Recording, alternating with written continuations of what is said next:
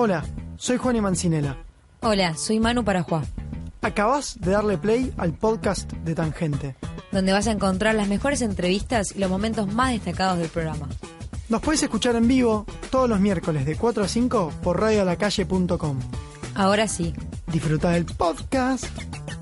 Estamos en comunicación con Tomás Balmaceda, él es periodista y filósofo y presentó hace unos poquitos días su nuevo libro Piénsalo, donde él plantea los como el top 10, si no me equivoco eran 10 temas de filosofía, más como los que más se discuten y los presenta así en el libro.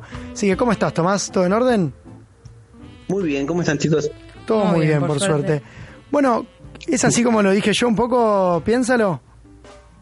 Sí, sí, muy bien la descripción. Es como si en Spotify pusieras el, artista, eh, filosofía y te dijeran las 10 canciones más escuchadas.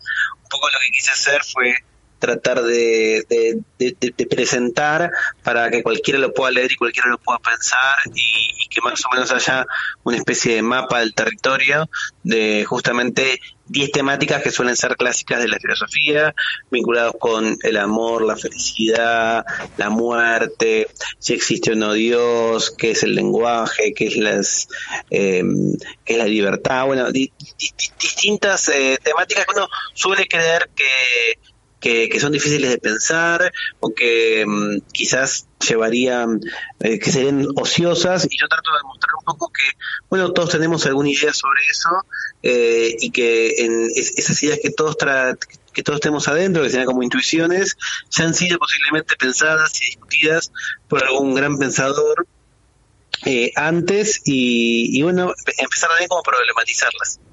Y si, me imagino que, que en todo este este proceso de, escribir el libro y de, ir narrando, narrando todo esto, vos debes haber llegado a tus propias conclusiones, ¿no? Eh, ¿Podrás contarnos alguna de las cosas a las que, que, llegaste?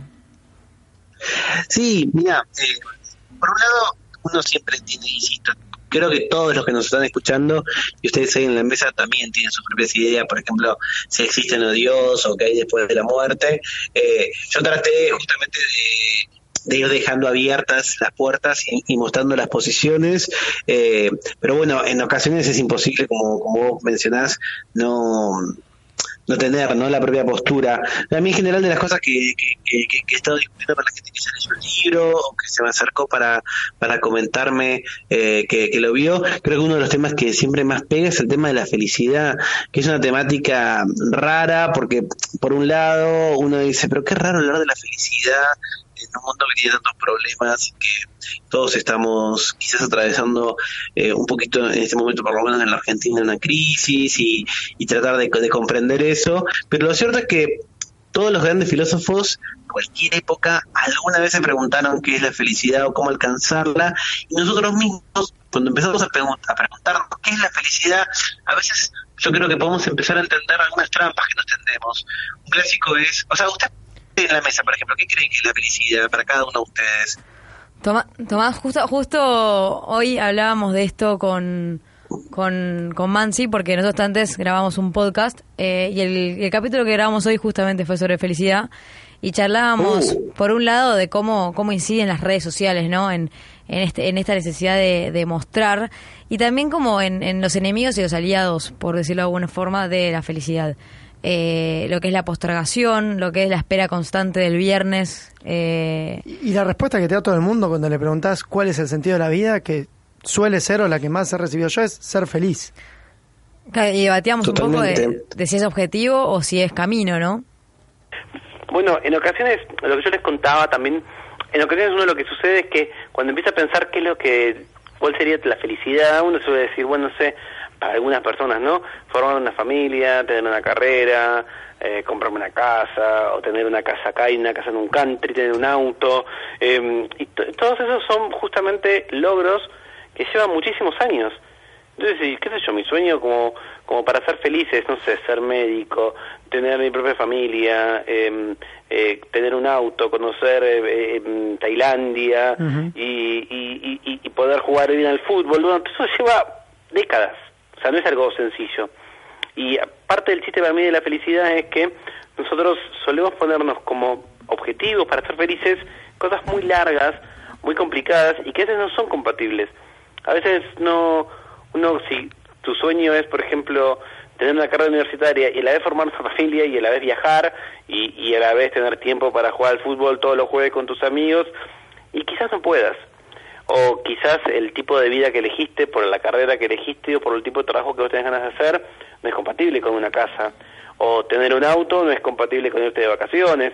Entonces, a veces desarmar esa idea de la felicidad involucra, por un lado, tener que entender los tiempos que lleva eso y cómo eso a veces no es tan sencillo. Y por otro lado, también entender que hay algunos deseos que tenemos que nos serían felices de cosas que nos exceden, porque uno no puede planificar como, como, como una meta eh, tener una familia o tener hijos y realizarlos por sí mismos. En general dependen de otros acuerdos, otras personas, conocer, eh, organizar, armar las relaciones eh, personales son, son complicadas, las, las de pareja mucho más. Entonces, también es interesante eh, tratar de adecuar eso y empezar a decir, bueno, si yo me siento infeliz o me siento insatisfecho o no me siento contento con mi realidad, bueno, lo que yo estoy deseando es posible, eh, se puede armar, eh, ¿qué estoy efectivamente haciendo? Quizás, digamos, no tengo ganas de, atravesar todos los esfuerzos que haya que hacer y como también nos pasa muchas veces, el ser humano es un, un animal que tiene muchos mecanismos de acostumbramiento, entonces, si realmente tu sueño era simplemente, bueno, me, qué sé yo, voy a ser feliz el día que pueda todas las mañanas ir a correr por las mañanas o todas las mañanas pueda eh, hacer tal cosa. Y una vez que lo logramos a eso, es posible que nuestro deseo sea otro. Decíamos mucho tener un auto, finalmente ahorramos, lo tenemos, y quizás a los tres meses queremos otra cosa, que es distinta, y nos damos cuenta justamente que si la felicidad es solamente esa posesión, estamos un poquito destinados a sentirnos mal. En algún punto eh, te escucho te escucho hablar y pienso como poner voy a ser feliz cuando y, un factor es un poco eh, llenarnos de excusas, ¿no? Como hoy hoy me permite no ser feliz porque no tengo auto, pero cuando tenga eh, y bueno me pongo me pongo una nueva meta barra excusa, ¿no? Claro, exactamente, totalmente, porque ah, hay un imperativo y es que bueno aparentemente para nosotros ser feliz es lo más importante de todo. Pero hay que ver después si por ser feliz no estás sacrificando tu propia felicidad. O sea, si esos esfuerzos y esas privaciones que vas a hacer valen la pena y no te van a volver más amargado en el camino. Claro. Soñás con tener un auto muy costoso y realmente tu trabajo no da para eso y dejas de salir con tus amigos o dejas de eh, ir, al cine o, o ahorras tipo extremo total y consigues ese auto, ¿de qué te va a servir? Eh, si eventualmente en el camino quizás perdiste cosas que son más valiosas y que no tenías como meta para ser feliz y no lo tenías. Lo mismo si, bueno, si tu idea de felicidad es si o de una familia de la manera tradicional o como la tenían tus padres y tal vez encuentres a alguien que esté dispuesto a formar una familia con vos pero que no te haga feliz y te vas a quedar con esa persona solo para, para decir, bueno, ok, en mi lista de cosas para ser feliz, una era estar casado, lo logré, bueno, ahora me van con lo que sea. Es como, puede ser una trampa. Bueno, y hablando también eh, de este tema de felicidad, una cosa es la felicidad en las redes. Eh, Tomás, vos estás en Twitter como arroba Capitán Intriga y sos de las primeras personas que yo conocí que tenía Twitter. Estás desde Un pionero. ¿Desde cuándo? Y este año se cumplen 13 años, esto me parece. Sí, de cuando se tuiteaba por SMS. Sí, total. ¿cómo, bueno, sí, sí, como early adopter. Sí, bueno, fíjate qué interesante. Las redes son muchas sobre apariencia y justamente muchos de los filósofos lo que te dicen es que lo que engaña son las apariencias. ¿Cómo tiene que ver cómo son las cosas tal como son y no tal como se nos aparecen? ¿No? Como esas veces cuando vamos a un bar o un boliche que nos parece recontra lindo y no sé, una les pasó que entran si fueran a un día a un bar de día o un boliche de día con luces plenas, que es todo feo, medio sucio, el piso es un horror.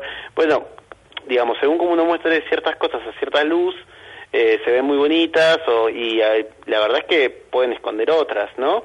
Y algo de eso hay, porque muchas de las de las reflexiones filosóficas a lo largo de los siglos tenían que ver con, bueno, centrarse en, en, lo que es en lo de fondo, lo que a veces podemos llamar esencia, y, y no en lo occidental, y no en, la no en la meramente aparente, y eso, las redes sociales van en contra eh, de eso.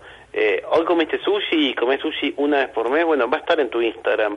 Ahora, esta noche que vas a comer una sopa instantánea porque o no tenés plata o no tuviste tiempo de cocinar o, o te trajiste un tupper de lo de un amigo y comes eso, y eso no va a estar en, en, en, tu cuenta de Instagram porque no es algo que querés compartir, no se tiene que dar vergüenza, pero tampoco estás necesariamente orgulloso de eso. En algún punto... Ahora, yo te sigo, no te conozco y digo, ah, siempre comes sushi. claro, en algún punto vamos como como nos vamos, yo, yo siento como si fuésemos productos que nos, nos metemos en, en publicidad, digo, que vamos generando como un personaje. Totalmente, y por eso también eh, es tan importante que la publicidad y que los medios empiecen a reflejar otros tipos de vida, porque cuando uno en redes, no sé, yo sigo muchos, eh, muchas cuentas también de gente, eh, de, mm, qué sé yo, amigos míos también, ¿no? O, o gente de lo que se llama el activismo gordo, son aquellos que reivindican los cuerpos que no son hegemónicos y que eh, se reivindican como sanos, no son eh, obesidad mórbida, no son enfermedades, es una gente que es gorda, como yo que tengo panza, bueno, es muy difícil que encuentren una foto mía que yo saqué en donde se marque mucho la panza, porque me da vergüenza. Y es terrible porque la mayor parte de la población mundial tiene panza, no es que eh, es, una anomalía. Pero bueno, también vos no ves panzas en las tapas de las revistas, no ves panzas. Entonces, esa representatividad va cambiando. Eh, hace un ratito ustedes comentaban el, premio Gardel, ¿no? Eh, por primera vez, después de mucho tiempo, a una mujer. Bueno, también qué importante eh, para alguien que, que, para una chica que quiere estudiar música o, que sueña o que le interesa la música, saber, mirá, yo puedo hacer música en Argentina y ser reconocida. y, y, no tengo que ser solamente cantante, puedo ser como ella que es compositora, que, que es productora. Todo eso también se va permeando, ¿no? Eh, las cosas que nosotros mostramos cuando nos sentimos parte de una publicidad es porque somos parte de un sistema que elige mostrar algo y ocultar otras cosas. Sí, que estamos inmersos en los filtros de Instagram, por así decirlo. En la, vida, ¿cuántas, ¿Cuántas selfies te sacas hasta que tenés una que querés compartir, ¿no? Y, y, la, y la verdad es que después te vas a pensar toda la gente que te mire y te ve, te ve en 3D, sin filtro, como sale. Y bueno, nada, es, es, es un poco eso. Sí, los filtros de Instagram son como el Photoshop de las revistas para, para con las modelos y demás que decís como, ¿para qué eh, mentir si, si, si no hay nada más lindo como la representatividad y, el sentir que el otro se, se parece un poco más a uno, ¿no? Sí, pero estamos muy metidos en eso. Yo me doy cuenta, insisto con esto, o sea, yo que tengo mucha panza trato de, de demostrarla y eso es tipo, ¿what? Tipo, porque por supuesto alguien que, que tiene obesidad dice, bueno, sos obeso, nada, tenés panza, nada más. Pero eh, esas cosas van como de a poquito eh, eh entrando ¿no? Eh, en la manera de mirar y vos decís, bueno, prefiero eh, no mostrarme como realmente soy porque, bueno, no es, el promedio. Romper eso es muy valiente y también tiene que dar cuenta que, bueno, que la vida está fuera de las redes y es una vida en donde no siempre todo es sushi, no siempre son unos viajes increíbles, no siempre el, el, trabajo es divino, ni, ni, ni los rostros no tienen ni arrugas ni granitos. Uh Tomás, cambiando un poco de tema, yendo más a tu profesión como filósofo. Hace, yo, por lo menos unos meses, me sorprendí mucho, sí, sí, hace unos meses. Mi hermana de 16 años, después de haber visto a Merlí, me, me pidió que le regale El mundo de Sofía y me lo pedía como si fuera un bestseller de... de, Harry Potter. claro, como si fuera Harry Potter. No, por favor, lo quiero, lo quiero. Digo, ¿qué sé? ¿Vos ves como filósofo y como profesor también una, no sé si nueva moda, pero como que se puso un poco más en boga de vuelta a la filosofía entre los más jóvenes, después de las series de Merlí y Rita, por ejemplo? Mira, puede ser. Pues, digamos, este libro que, que, que, que estoy presentando, piénsalo un poco, fue una eh, una invitación de la editorial, o sea, pensaron en mí porque estaban buscando un, libro de filosofía que sea justamente para jóvenes, para, para, para gente que quizás no se acercó nunca a la filosofía, pero que siempre se interesó, y es un libro provocador en el sentido de que provoca ideas, ¿no? Que vas a encontrar más que mi posición, como charlamos hace un ratito, otras posiciones. Yo creo que eso responde a que efectivamente gracias a productos como Merlin hay como un, un, un, un interés que yo adjudico un poco a cierto hartazgo de lo de, que hubo con, con el autoayuda, con los libros de autoayuda, en donde te daban fórmulas, este es el secreto para ser feliz. Eh, em, no sé tal cosa y serás de, tal manera. Como que había muchas fórmulas, ¿no? Sí. Y yo siento que así como hoy eh, quizás para los que estamos más en redes o leyendo algunos medios digitales, hay como una reaparición de la astrología con una visión re distinta, ¿no? Como, como que ahora aparecen brujas y brujos que no es que te dicen cómo es tu futuro, sino que a partir de tu signo te van dando como como, como herramientas para pensar, más allá de uno crea una astrología, pero es algo muy consumido. Típico de Libra, tal cosa. Típico de Capricornio. Ay, ¿vos o nunca hagas enojar a un Tauro. ¿viste? Unas cosas. Yo pensaba, nunca hagas enojar a nadie, pero bueno, mm, aparentemente si haces enojar a Tauro pasa tal cosa. y yo creo que dentro de, de, de estos cambios, de, de, estos saberes tradicionales o que son conocidos, la, la, la filosofía se mete porque ahora yo siento que las personas quieren tomar también sus propias decisiones y quieren eh, pensar y entender si pueden justificar aquello que piensan. El año pasado, acá en Argentina, la, la discusión por la interrupción legal del embarazo creo que también enfrentó a mucha gente que tuvo que tomar una posición y a la de tomar una posición también quería justificarla. Quería decir, bueno, ok, eh, eh, está bien, está mal interrumpir el embarazo, ¿cuándo? ¿De, qué manera? Y ahí la verdad es que uno puede tomar, por supuesto, la opción de la fe, pero la opción de la fe siempre son opciones medio mm, pre prepensadas, ¿no? Porque te dicen, bueno, ok, parte de ser club de esta religión es decir esto, decir lo otro. Y muchas personas, y, y posiblemente sea el caso de, de, tu hermana, porque también las chicas fueron interpeladas, obviamente, porque son sus cuerpos, también empezaron a entender, bueno, que quiero una posición, pero quiero entenderla, quiero justificarla. Y ahí es donde la filosofía, a diferencia de una religión, no te impone un conocimiento, sino que te invita a que vos tomes una posición y la defiendas siempre dentro de tus conocimientos. ¿Cómo es el trabajo de un filósofo hoy, Tomás, por, desde la ignorancia? no, perfecto, es lo que más me preguntan, te juro, cuando, eh, más que te entrevistas cuando vi un asado. Eh, mira, un, digamos, es múltiple, es un oficio para mí también, pero en el caso de los que estudiamos y tenemos título, es una profesión, eh, tiene mucho de docencia, eh, tiene mucho que ver con, con, con, poder dar clases, pero también con la investigación con áreas de investigación en donde yo, por ejemplo, trato, trato em, el, el, área de la filosofía de la mente, el, el, área de la filosofía de la tecnología, y la idea es, bueno, poder tener grupos, escribir, producir, discutir, ir a congresos, seguir investigando, y luego, cada vez más, eh, las compañías empiezan a necesitar filósofos, y eso también es algo que yo a lo largo de, de de estos años que llevo eh, me, me, me, me, sigue impactando y, y, me sigue gustando y es, bueno, de a poco las compañías se dan cuenta que no, interesa tanto el currículum como algo muerto, decir, ok, por supuesto, hay profesiones que te, que haber estudiado, por ejemplo, médico, no, no, no es que un filósofo te va a operar del apéndice. Pero hay otros, por ejemplo, compañías de software, en donde el conocimiento específico a veces no está dado por una carrera, es algo que lo vas aprendiendo sobre la marcha, pero vos sí podés ofrecer una mirada filosófica reflexiva, en donde para una compañía de agro o una compañía, ya te digo, de software, em, de comunicación, yo conozco gente que trabaja en, hacer, en, en, en, fábricas de acero, en lugares insólitos, financieras, en donde quizás esa mirada filosófica eh, que tiene que ver con la crítica, con, con, con, con, una mirada eh, reflexiva, está, eh, es muy buscada. Tomás, te hago una última pregunta que en realidad más que, que pregunta es una petición y, y ya después, eh, nada, para, para, ya para ir cerrando. Te, todo esto que, que, que, nos fuiste contando me para mí se, se, se, resume en una frase que vos decís en una charla, que es, no importa tanto lo que efectivamente sucede, sino lo que estamos dispuestos a creer.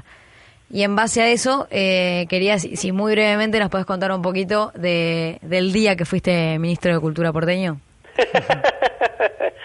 sí, bueno, hace ya tres, cuatro años atrás, cuando la ciudad estaba sin ministro de Cultura, porque eh, había renunciado al anterior y no se sabía quién iba a ser su reemplazante, eh, a mí se me ocurrió mandar un tuit diciendo que me habían elegido como ministro de Cultura, pero realmente como un chiste, conté cosas como que mis medidas eran que las bandanas iban a, a, cantar el himno de la ciudad, que ni siquiera existe, que... Mm, la revolución de los emojis. ¿Cómo? La revolución de los emojis. Total, y es una revolución de emojis. Eh, digamos, cualquiera que me conociera o que un poco tuviera idea de algo, se iba a dar cuenta que era un chiste, que no, no, no, lo dije por mentir. Eh, pero bueno, después me alejé de la compu. Eh, esto no lo cuento mucho, pero me fui a dormir la siesta, no es que, eh, no, no, no, nada muy espectacular, y cuando, y a la hora, nada, em, empezó a ser levantado por los medios como algo cierto, y ahí explotó porque había gente que me puteaba, gente que me pedía trabajo, eh, gente que, que me felicitaba, gente que me sacaba para dar notas, yo les explicaba que era mentira, porque yo además de, filósofo trabajo como periodista y, y, bueno, la verdad es que nunca fue el plan mentir realmente. Entonces a todos los que me llamaron yo decía que era mentira y algunos no me creían. Me decían, no, no, vos ya seguro que vos a Telenoche, por eso no hablas, eh, seguro que ya hablaste con Clarín y no, no, era todo como que no... Típicas cosas que te dicen los productores cuando vas a cerrar la nota. Claro, ese que era como, viste, rarísimo. Y finalmente, un poco de lo que, lo que, lo que recién mencionabas, cuando decías el, el, el, tema de la, lo que yo a veces hablo como de la adhesión emocional, ¿no? Eh, en esta época de lo, un término que se usa mucho que es posverdad, un poco también la idea de eso es cómo eh, no importa a veces tanto los hechos, sino si esos, eh, esa información se acomoda o no a lo que yo creo. Entonces, por ponerlo en términos muy sencillos, pero no es tan fácil como esto, pero si ustedes ponen ahora en una tanda eh, Cristina presa por chorra y después en Nación de Tanta Macri preso por chorro, eh, eh, más allá de lo que uno crea, alguna de esas dos noticias nos va a alegrar y vamos a decir que es verdad, y la otra nos va a indignar, no que es mentira, capaz las dos, quizá ninguna de las dos, pero más allá de lo que importa es eso, entonces también para nosotros es importante eh, como, como filósofos marcar que bueno que a veces lo que pensamos que, que la verdad son esos hechos y en el fondo a veces más eh, importa si eso que me están contando coincide con la visión que yo tengo del mundo o no. Bueno, hace unas semanas hablamos con Guadalupe Nogués, autora de Pensar con otros de este tema. Tomás, y hablando de tu libro, piénsalo, ¿dónde lo podemos encontrar? En todas las librerías, lo editó Ediciones Lea, Así que en el interior está llegando esta semana y en el resto, vieron que la Feria del Libro como que trastoca toda la industria editorial, así que está un poquito atrasado en el interior, pero ya está en San Luis, está en Córdoba, está en Mar del Plata, y después en todas las librerías, y si no en la web también siempre se encuentra. Perfecto, un libro súper recomendable para adentrarse en este mundo gigante que es la filosofía. Chicos, muchas gracias por el llamado. Muchas gracias a vos, Tomás, muchas gracias. Tomás Balmaceda, arroba Capitán Intriga, presentando su nuevo libro Piénsalo.